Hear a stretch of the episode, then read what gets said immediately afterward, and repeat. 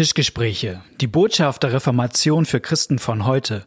Folge 131. Die drei Regeln für ein erfolgreiches Bibellesen.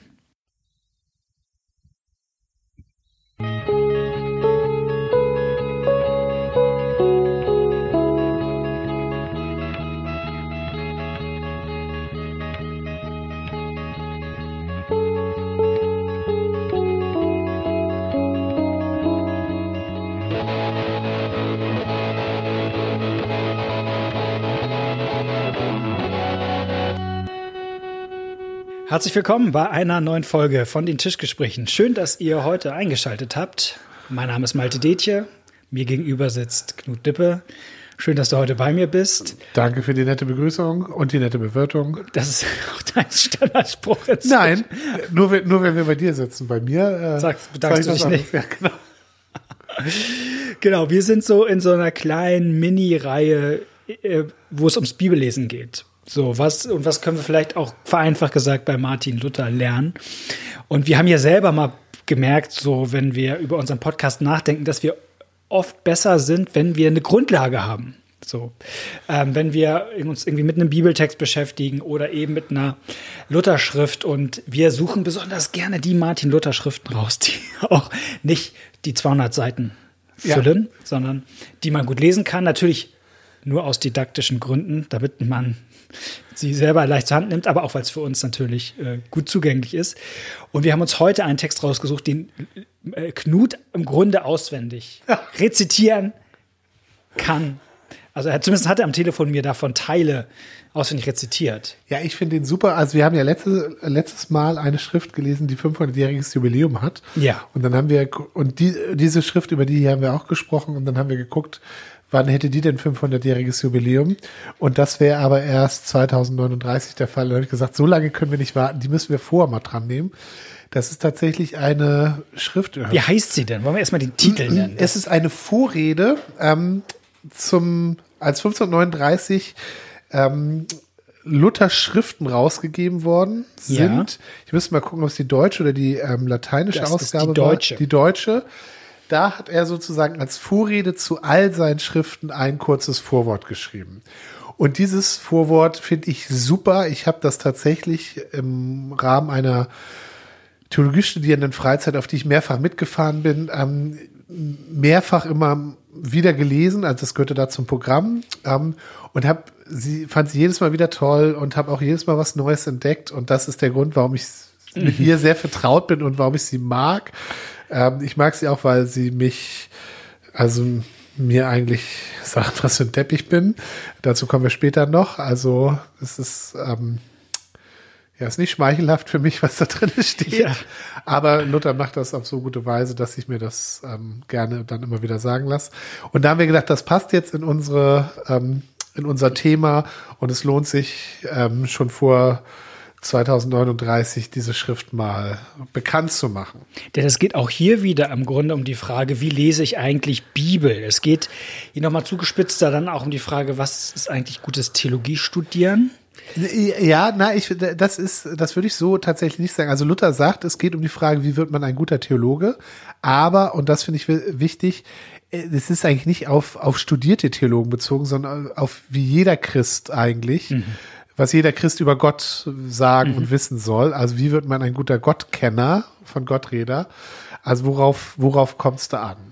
Und da hat Luther einen dreifachen Tipp. Genau, er hat drei, drei Tipps zum, zum, zum Bibellesen, sage ich jetzt mal vereinfacht gesagt. Aber vorher, bevor diese drei Tipps kommen, gibt es noch so ein bisschen inhaltsreiches Vorgeplänkel. Genau, er sagt, das ist jetzt die Vorrede zu all meinen Schriften, aber ehrlich gesagt, alle meine Schriften sind überhaupt nicht so toll. Lest lieber die Bibel und macht das auf folgende Art und Weise. Ja, es ist nämlich so ein Demutsmove, mit dem das irgendwie ja. immer beginnt. Das hatte ich, das hatten wir damals schon bei Philipp Melanchthon, bei den, bei den Luzi, der auch sagt, ja, lieber Bibel lesen als meine Schriften. Ich muss da ja irgendwie immer so ein bisschen schmunzeln, wenn Martin Luther sagt, ich, also. Wenn solche Vielschreiber das sagen, ne? Ja.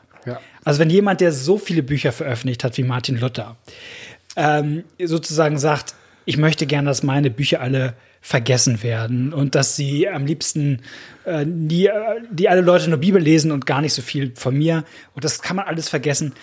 Ähm, ja, na, es, zumindest es, es beißt sich so ein bisschen mit der Vielschreiberei dieser Leute.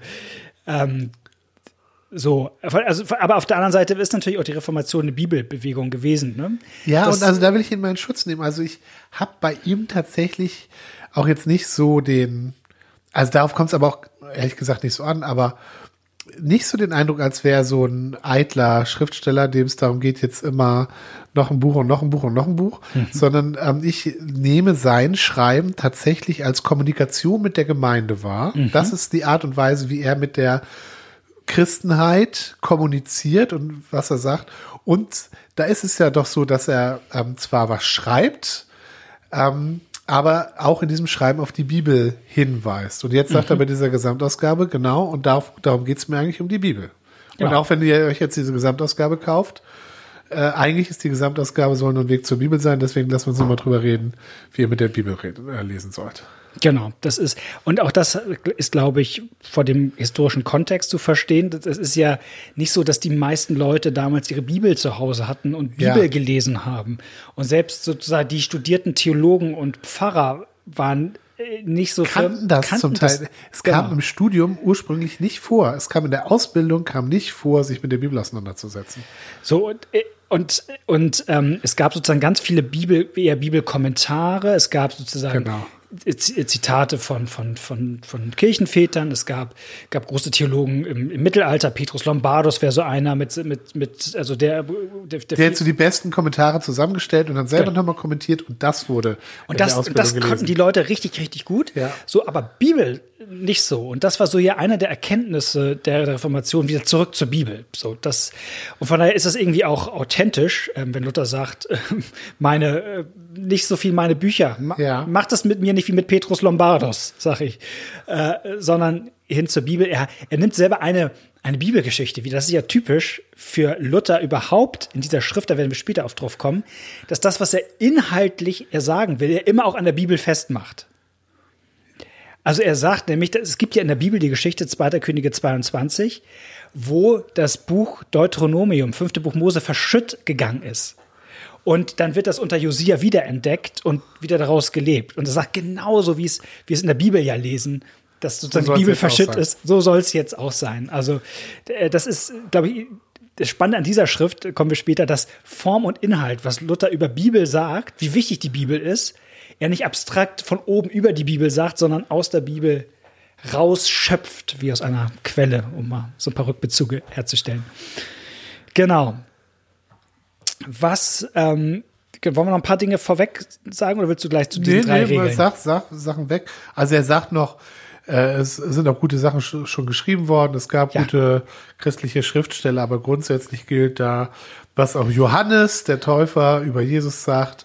Jesus soll zunehmen, ich aber muss abnehmen und deswegen, ähm, also die sind nicht schlecht, aber wichtig ist, auf jeden sie hinweisen und zu dem soll man dann gehen. Und es ist hier immer wieder Luthers Humor. Ich finde, also das Schöne bei Luther lesen, deswegen, warum ich, dass ja. Luther immer mit Augenzwinkern Sachen sagt. Er sagt auch zum Beispiel, dass viele Bücher durch Gottes Gnade verloren gegangen sind. Das ist auch Hammer Formulierung. Was ist Gott, wenn Gott es gut mit dir meint? dann lässt er manchmal auch ein Buch äh, vergessen. Und manchmal macht das sogar mit den besten Büchern, so, die es gibt. Ähm, und er nimmt hier dieses Bild auf, auch von der Quelle. So, ja. ähm, das ist, wie hatten wir, ähm, ich lese auch mal vor, damit, also warum soll man Bibel lesen? Zitat, damit ein jeder selbst möchte aus der frischen Quelle trinken, wie alle Väter haben tun müssen, die etwas Gutes haben machen wollen. Das ist ein Bild, das er auch in anderen Schriften ausführt. Ich will es mal so ein bisschen äh, ausbreiten. Man kann sich mal vorstellen, es gibt so einen langen Fluss, also ich sag mal jetzt wie den Nil. Ne? Der hat so eine Quelle und der geht so lang. Und am Ende gibt es so ein Nildelta, wo sich Sachen verästeln. Und so ist ja im Grunde die Theologiegeschichte auch. Also es gibt, irgendwann kommt Augustin und dann später im Flussverlauf kommt was Thomas von Aquin, dann kommt Luther und so, so kommen sie alle. Dann kommt Malte Detje. Dann kommt, dann kommt auch irgendwann Knut Nippe als eine unzeitige Geburt. Nee, ich, ich, Knut Nippe hat keine Bücher geschrieben. Malte, da lass mich mal schön raus. Du hast schon zwei geschrieben. Auf jeden Fall ähm, äh, ist, die, ist in dem Bild die Idee, wo ist die Wasserqualität am besten? Also wo ist noch nicht viel Müll reingekippt worden auf dem Weg sozusagen, wo ist die, das Wasser noch nicht verunreinigt worden? Oben an der Quelle. Das heißt, wenn man das beste Wasser trinken will, muss man zur Quelle zurück. Und das ist, ist die Bibel. So. wenn irgendwie ein, ein cooles Bild. So und sagt, das ist das, was man machen soll. Und dann kommt er und sagt, es gibt drei, drei Regeln, ne? Ja, oder ja, genau, oder drei Schritte, oder ich würde es eher Schritte fast bezeichnen. Ähm, er, also er sagt, ich möchte nach dieser ganzen Vorrede, die, die relativ lang viel einnimmt, finde ich, von diesem, mhm. sagt er, ich will dir anzeigen, eine rechte Weise in der Theologie zu studieren, denn ich habe mich geübt. Und dann sagt er, wenn du es auch so machst, dann kannst du bessere Bücher schreiben als alle anderen vor dir. Ja. Ähm, und dann kommen diese, ähm, diese drei Schritte. Er bezieht sich dabei auch auf ähm, Psalm 119. Es ist die Weise, die der heilige König David im, Psalm 100, im 119. Psalm lehrt und ohne Zweifel auch alle Patriarchen, also die Väter und Propheten gehalten haben. Darin wirst du drei Regeln finden, durch den ganzen Psalm reichlich vorgestellt. Ähm, und heißen so Oratio, Meditatio, Tentatio. Oratio, Meditatio, Tentatio. Drei lateinische Wörter, die man übersetzen könnte mit beten. Ja, meditieren, wie übersetzt man das laut? Ähm, ich sage jetzt mal wiederholen, können wir noch mhm. vielleicht nachher mal gucken. Und Tentatio, Anfechtung. Und das Interessante ist, dass das, da kenne ich mich jetzt nicht so gut mit aus, deswegen müsste ich da genau gucken, aber ich will mein Halbwissen wenigstens andeuten. Das ähm, entspricht einer Art, die Bibel zu lesen, die Luther im Kloster geübt hat, also der mhm. Lectio Divina, wo man auch mit bestimmten Schritten sich dem Bibeltext ähm, nähert und ja. äh, auf ihn und das nimmt er auf, aber gibt ihm noch mal so einen Twist eigentlich. Mhm. Genau. Und das Coole ist, und das ist ja sozusagen, er will ja sagen, es gibt, das, ich will euch zeigen, die Bibel ist das Wichtigste. Ihr sollt Bibel lesen. Und ich zeige euch, wie man die Bibel liest mit drei Regeln.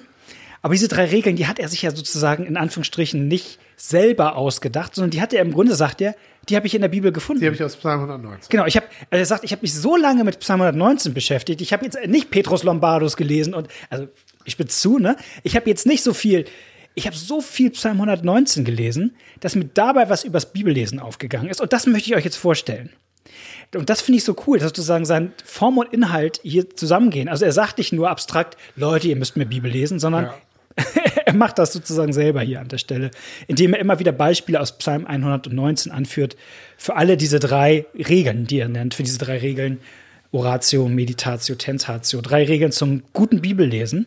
Wollen wir sie uns mal Schritt um Schritt anschauen? Genau, erstens Oratio eben beten. Und da fängt er aber erstmal an damit, was die Bibel ist. Mhm. Erstens sollst du wissen, dass die Heilige Schrift ein solches Buch ist, dass die Weisheit alle anderen Buch, Bücher zur Narrheit macht, weil keins vom ewigen Leben lehrt, als eben dieses allein. Und darum sollst du an deinem Sinn und Verstand stracks verzagen. Also sei dir klar, du begegnest jetzt ein Buch, was, in dem Gott spricht, der viel klüger ist als du. Deswegen werde demütig und knie nieder in deinem Kämmerlein und bitte mit rechter Demut und Ernst zu Gott, dass er dir durch seinen lieben Sohn wolle seinen Heiligen Geist geben, der dich erleuchte, Leid und Verstand gebe. Das ist das erste Gebet, Demut und Gebet. Und dann sagt er, und wenn du dir den Psalm 119 anguckst, das ist genau das, was David da macht. Wie du siehst, dass David im oben genannten Psalter immer betet, lehre mich her, unterweise mich, führe mich, zeige mir und solcher Worte viel mehr. Und wenn man sich den Psalm anguckt, ist der längste Psalm, ich war, glaube auch das mhm. längste Kapitel in der ganzen Bibel tatsächlich, kommt das immer wiederholt, dass David darum bittet, dass Gott ihn lehrt und ihn leitet und führt und so weiter. Und das sagt Luther, das ist die richtige Herangehensweise. Mhm. Ich sag's mal mit meinen Worten. Warum ist, ist Beten so wichtig beim Bibellesen? Weil du dieses Buch nicht im Griff hast. Du kannst eben nicht mit deinem, mit deiner Vernunft, mit deinem Verstand, mit deinem Kopf rangehen und dann dieses Buch kontrollieren. Du hast es nicht in der Hand. Und der Einzige, der dieses Buch überhaupt wirklich versteht, ist Gott der Heilige Geist selbst. Und deswegen bitte und bete um den Heiligen Geist. So, ähm, damit er dir dieses Buch aufschließt. Weil du musst mit deinem Verstand dran verzagen. Du sollst erstmal es geht auch um das Einüben von einer demütigen Haltung gegenüber diesem Buch. Ich habe es nicht im Griff, Gott muss es mir aufschließen. Ja, tatsächlich ist mir das erst nach mehreren Jahren aufgefallen, wo ich mit diesem Text gelesen habe, ähm, dass dass ich erstaunlich finde, obwohl es ja Regeln gibt, was man machen soll oder was ich als Leser machen soll, dass in all diesen drei Regeln jemand anders zum handelnden Ja. Subjekt wird. Ja. Jemand anders ist der, der die Tore schießen muss. Und das ist das, worauf Ja. ich mich einstellen oder was ich erwarten soll. Und im ersten ist es eben, der Heilige Geist muss mir die Bibel aufschließen. Der Heilige Geist muss mich führen und leiten. Das ist, der erste Schritt ist, zwar ich soll beten, aber worum es geht, ist, Genau. ich soll darum beten, dass jemand anders jetzt kommt und den Job macht, den nur er machen kann, Ja. nämlich mir die Sachen verständlich zu machen. Es geht nicht darum zu sagen, beten ist wichtig beim Bibellesen, weil du musst erstmal richtig mit einem richtig starken Gebet und einem tollen Gebet musst Genau, du erstmal genau. dir was erarbeiten. Nein, nein, nein. Es geht darum zu merken, Wer ist der, der hier, an, an wem hängt es, ob ich was verstehe? Und das hängt Ja. an jemand anders und dem soll, darum, deswegen soll ich den darum bitten, dass der das tut. Genau, und bei Luther ist es immer das Argument, weil das ja auch der Autor der Bibel ist. Ja. Der Heilige Geist. Also, das ist ja immer so, wenn man wissen will, wie man was zu verstehen ist, fragt man der, den es gesagt hat. Also, wenn du mir was sagst und ich verstehe es nicht, dann werde ich ja, ist, Normalerweise mich fragen. fragen, wie meinst hast du das gemeint? So, und, und ich sag mal, so, also ich finde das eine gute Übung, nicht als, als, als Regel, so muss man es unbedingt machen, aber eigentlich eine gute Sache zu sagen, vom gemeinsamen Bibellesen oder so zu sagen, hey, lass uns beten um den Heiligen Geist, dass Ja. er uns die Bibel aufschließt und weil wir es ohne dich nicht, nicht verstehen. Also Geheimnis des ersten Schritts, der Heilige Geist ist der, der das Verstehen schenkt. ja. Der ist die Haupt, der ist die Hauptfigur des Verstehens. Und der es auch gerne macht. Ja. Das finde ich ist auch toll, oder? Wollen wir weiter? Das zweite, meditieren. Ja, was heißt das? Ja, er übersetzt. Das ist doch was, was, ist das nicht was Buddhistisches? Nein, nein, Meditieren? nein, das So, jetzt komme ich mal ganz blöd. Ist das- Ja, das, äh, die haben's, die haben den Begriff natürlich, also in der, in der östlichen Religion ist der Begriff, hatte seine Renaissance erlebt, und daher kennen wir ihn meistens, aber das war auch im mittelalterlichen Christentum Okay. war das, im, im Mönchtum war das ein, ein, ähm, ein eine be gebräuchliche Bezeichnung dafür, wie man mit der Schrift umgeht. Also, dass man ähm, sich Sachen verinnerlicht und so weiter.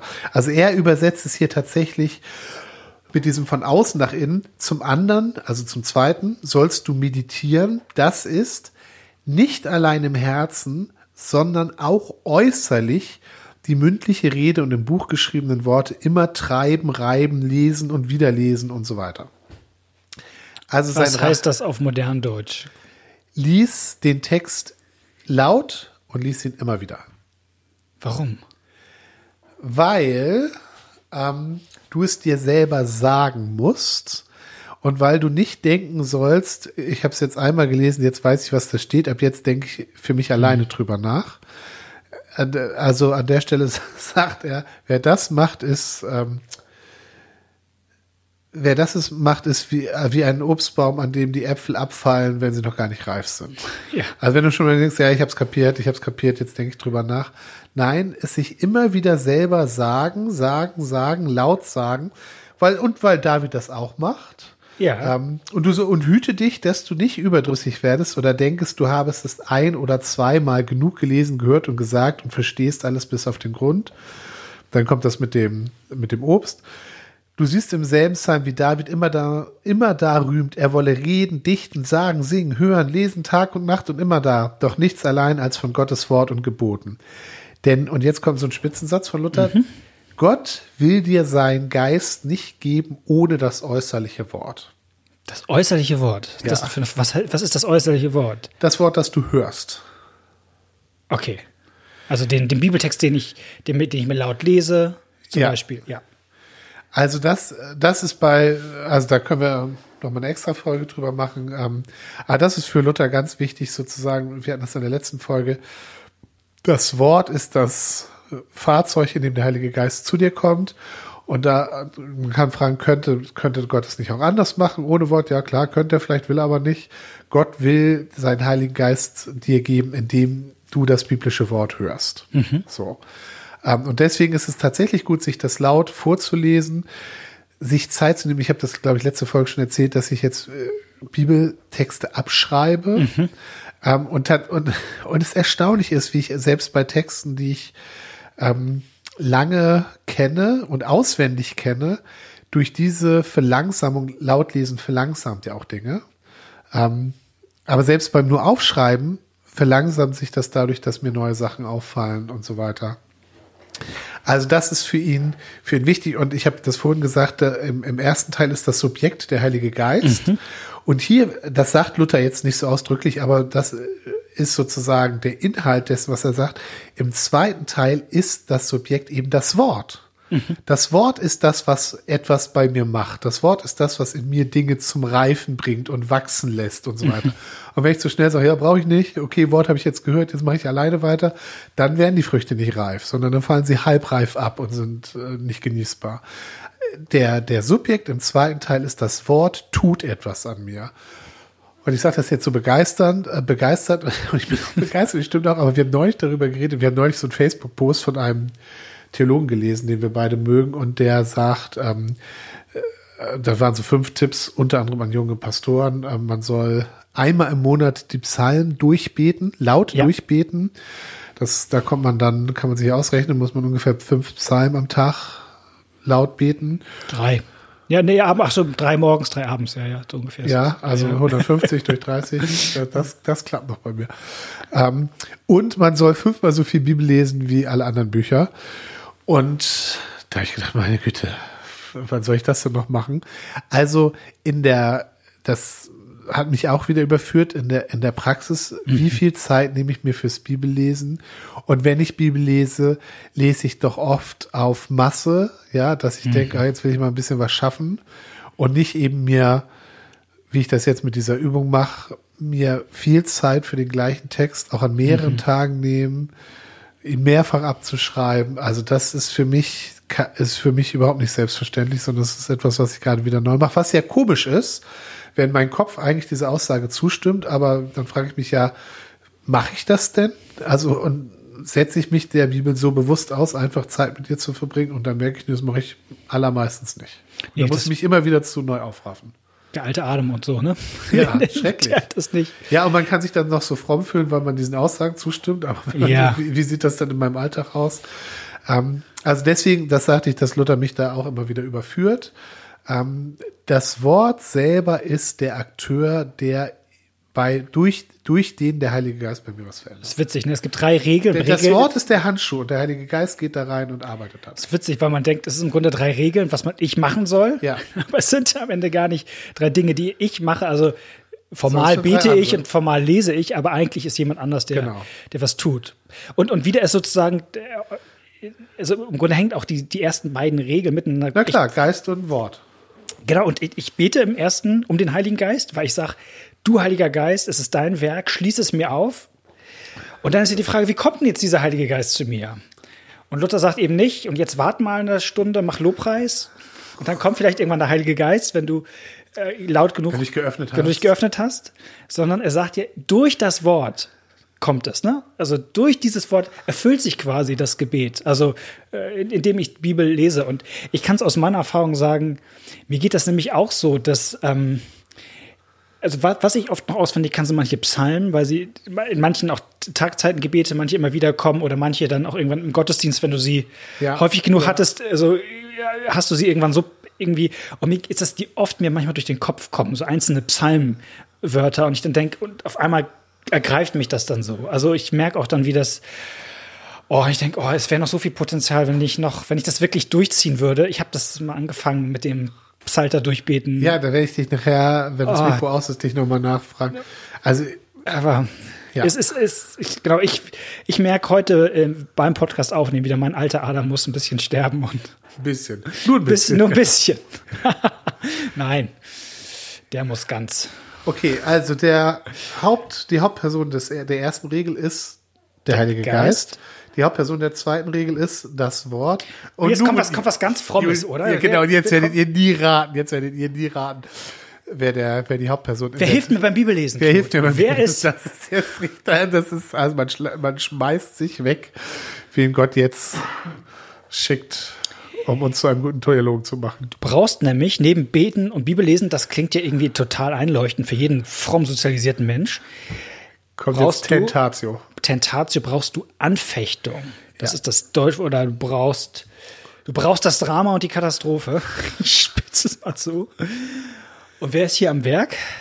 Ja, also also, warum- ja, na, ganz kurz noch dazu, warum Ja. man das braucht.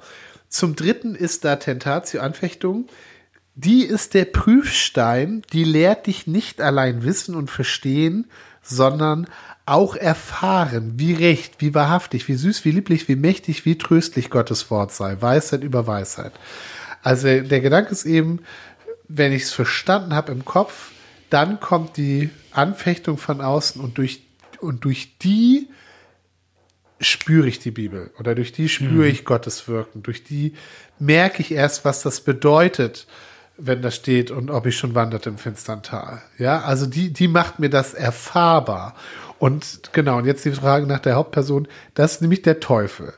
Ähm, Spitzensatz bei Luther, sobald Gottes Wort aufgeht durch dich, so wird dich der Teufel heimsuchen und dich zum rechten Doktor machen und durch seine Anfechtung lehren, Gottes Wort zu suchen und zu lieben.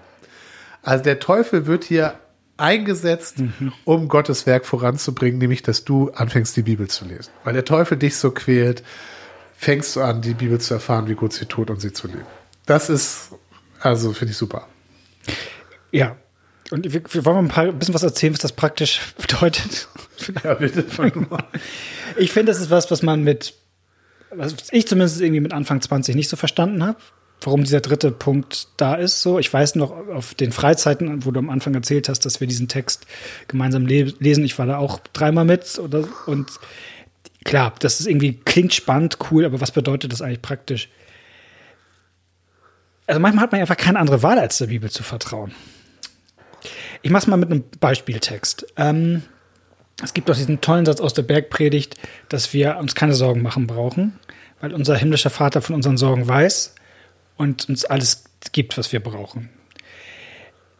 Darauf brauche ich mich eigentlich nie verlassen, dass Gott mich versorgt, weil eigentlich alles funktioniert in meinem Leben normalerweise. Aber wenn man irgendwie das Gefühl hat, es, die Dinge klappen nicht so, dann merkt man, ich muss mich ja wirklich darauf verlassen.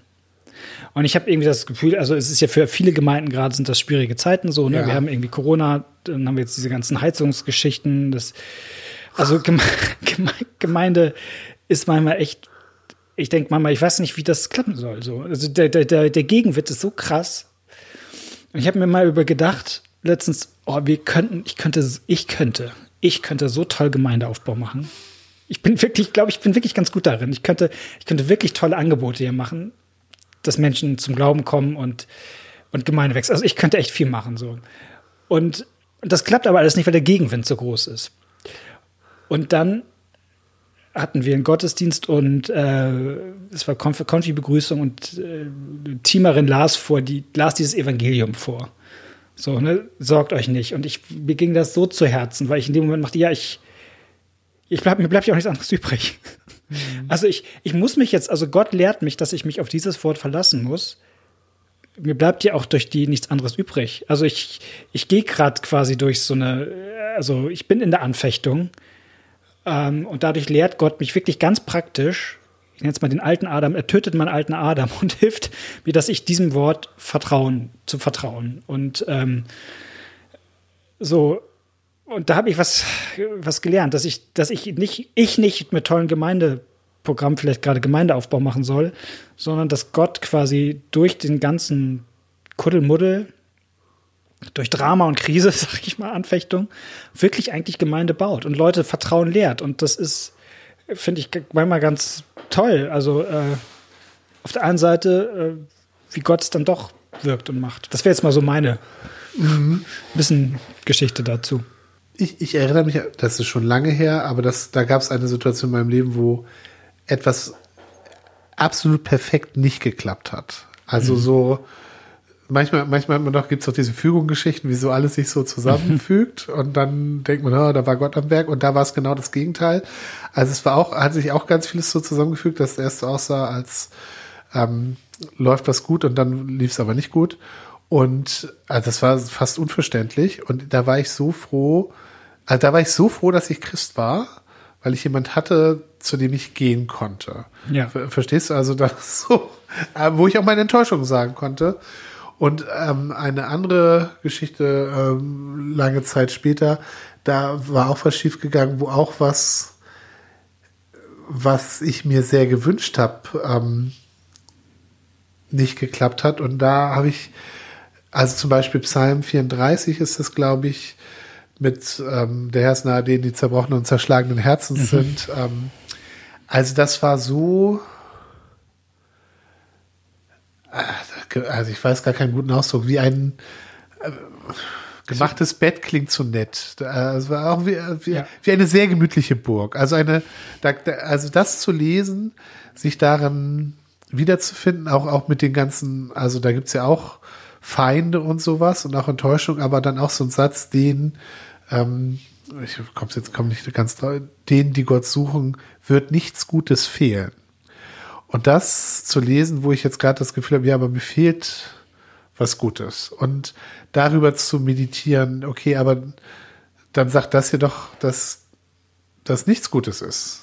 Ja, also das hat mir ganz viel Ruhe gegeben und Frieden, auch, auch in der Auseinandersetzung, auch in, also ich kann gar nicht sagen, dass ich das alles verstanden habe.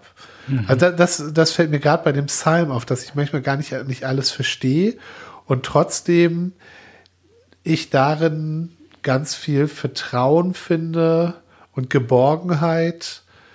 Einer der Texte, die ich neulich abgeschrieben habe, ich habe gerade geguckt, ähm, ist einer aus, war so ein Psalm ähm, 63, Sehnsucht nach Gott wo mein ganzer Mensch dürstet nach dir und so. Und also den habe ich vorgegeben gekriegt, aber nur ein Teil. Ja, also mhm. das, was ich vorgegeben habe. Ähm, und ich habe dann aber nachgeguckt, habe gemerkt, dann kommen noch ein paar Verse, wo es, wo auch die Feinde vorkommen kleiner Exkurs nochmal zurück zum Text, das ist nämlich Luthers biblische Begründung auch für dieses Tentatio, ja. dass er sagt bei Psalm 119, David redet immer von Feinden, von Anfechtungen und zwar mhm. Feinde, die er genau deswegen hat, weil er mit Gottes Wort umgeht und mhm. weil er nach Gottes Willen fragt. Deswegen hat er Feinde und deswegen kriegt er Probleme. Und deswegen auch auch die Tentatio wird wieder rückgebunden an 119. Und ich habe ich hab gedacht, na gut, in dem Vorschlag, ähm, in dem Vorschlag das rauszunehmen, war bestimmt gedacht, das soll so schön harmonisch oder so sein. Aber mir, haben mir haben auch diese Verse gut getan, weil ich da auch sozusagen die, die Konflikte, in denen ich bin, ähm, wiedergefunden habe und ich gemerkt habe, dass die Bibel mich auch darin tröstet. Und, und gleichzeitig, also es ist, ist jetzt vielleicht auch ein bisschen für, es gibt auch eine Stelle, auch die ich weiterhin nicht verstehe. Ähm, also die, dieser ganze Psalm ist geschrieben worden, auch als David in einer Konfliktsituation war, als er auf der Flucht war mhm. vor Saul, der ihn,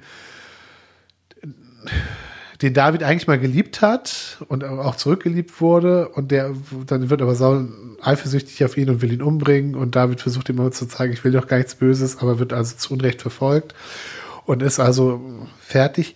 Und dann gibt es da den Satz, ähm, aber den, aber, ziemlich zum Schluss, aber der König freut sich in Gott. Ah, in diesem Auseinandersetzen mit den, und mir ist völlig unklar, wer dieser König ist. Denn der König ist Saul, ja. eigentlich, zu dem Zeitpunkt. David ist zwar der, der später mal König sein wird, mal, da ist mir nicht ganz klar, meint er jetzt sich oder, oder redet er, hat er Hoffnung, dass auch Saul wieder zur Vernunft kommt und bei Gott sein Zuhause. Also, es zerfasert ein bisschen gerade. Also auch wenn da Sachen drin sind, die ich nicht verstehe und wo ich noch drüber nachdenke und worum die Beschäftigung damit lässt mich eine ganz große Geborgenheit bei Gott spüren und ein Aufgehobensein auch für meine Zerrissenheit, auch, auch, auch meiner Konflikte, selbst in einem Text, der auch, wo auch nicht alles klar ist, genauso wie mein Konflikt nicht alles klar ist. Mhm. So. Ähm, und das, da, ja, das ist wie, das ist wie eine erfahrbare Burg gewesen. Ja. Gott, Gott gibt, wir hatten es auch vor ein paar Folgen, Gott gibt Abraham ein Versprechen. Ja. Und als nächstes kommt eine Hungersnot. Ja. Und das lehrt Abraham, diesem Versprechen zu vertrauen. So, das, und das ist Gottes Art, ja, uns manchmal an ihn zu binden, glaube ich. Dass er die Anfechtung, die Anfechtung lehrt aufs Wort schauen. Ja. Ähm, die Anfechtung bindet einen dahin zurück. Und also, aber ich finde natürlich ist es total dreist von Luther zu sagen, dann, dann kommt der Teufel und macht dich zu einem guten Theologen, weil er dich ja. das erfahren lehrt, was du vorher nur theoretisch wusstest. Ja, dann, ja, also ich will das auch jetzt nicht total bashen, was machen wir ja manchmal. Also es ist jetzt nicht genau das gleiche, aber dieses, manchmal hören wir es ja, ja, es muss vom Herz in den Kopf rutschen und äh, vom Kopf ins Herz rutschen und das, was du theoretisch weißt, musst du jetzt noch praktisch umsetzen. Und Luther sagt ja, was du äh, theoretisch weißt, der Teufel kommt dann und bringt es dir praktisch bei.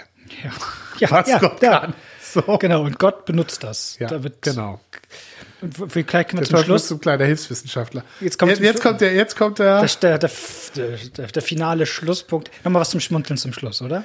Genau, äh, äh, genau. Dann kommt Luther. Siehst du, hast du Davids Regel, studierst du nun diesem Exempel nach, so wirst du mit ihm, also mit David auch singen und rühmen, wie es im Psalm heißt, das Gesetz deines Mundes ist mir lieber, denn so viel tausend Stück Goldes und Silbers und so weiter. Und dann sagt er, du wirst auch merken, äh, wie schlecht dagegen alle anderen christlichen Bücher sind, wenn Ja. du die Bibel liest. Ähm, wirst auch, je mehr du die Bibel zu lieben lernst, nicht nur die Bücher derer verachten, die nicht deine Meinung haben, sondern die auch dir selbst im Schreiben und Lehren immer weniger gefallen. Und wenn du da angekommen bist, dann hast, dann kannst du hoffen, dass du angefangen hast, ein guter Theologe zu werden, äh, der nicht, der auch Leuten was beibringen kann. Ähm, wenn es aber anders ist, wenn du dich toll findest, ja, und mit dir zufrieden bist und denkst, du hast es, du hast es getroffen und wenn du stolz auf deine eigenen Bücher bist und deinen Lehren und so weiter ähm, und wenn dir das gefällt, wie alle dich loben, ja, wenn es vielleicht sogar so ist, dass du auf dieses Lob abhängig bist von diesem Lob und es ohne dieses Lob gar nicht mehr machen würdest, wenn du so einer bist und ehrlich gesagt, das wer, wer Wer von uns ist. Wer, wer von uns sagt, Hä? Wenn, wenn du so einer bist, dann fasse dir zwischen die Ohren und wenn du richtig ähm, hinfasst, dann wirst du dort ein paar schöner, großer, langer, rauer Eselsohren finden. Dann spare auch nicht, sondern kauf dir noch ein paar schöne goldene Schellen, damit wo immer du hingehst, die Leute dich hören und mit Fingern auf dich zeigen und sagen, seht, seht, da geht das feine Tier, das so köstliche Bücher schreiben und trefflich wohl predigen kann. Und dann bist du, dann sagt er, äh, dann wirst du, kommst du dahin, wo der, wo dem Teufel und dein, seinen Engeln das höllische Feuer bere, ähm, bereitet ist. Denn den wieder, den, den Hochmütigen widersteht Gott, aber den Demütigen gibt er Gnade. Also das vielleicht auch nochmal, ähm, wir haben am Anfang angefangen, wie, wie er anfängt und dass er seine eigenen Bücher schlecht macht und hier kommt dieses Ende. Also jedenfalls, da fühle ich mich auch immer. Ja. Eventuell redet Wir haben so diesen tollen Podcast und diese tollen Folgen. Ja, ja. Genau. Ähm, ich sag mal, äh, das ist, auch wenn wir jetzt schon ein bisschen lange sind, aber äh, Podcast ist kein Bibelleseersatz, ne? Richtig. Nee, bitte, bitte bloß nicht. Ähm, macht's gut, ihr Lieben. Bis in zwei Wochen. Tschüss. Ciao.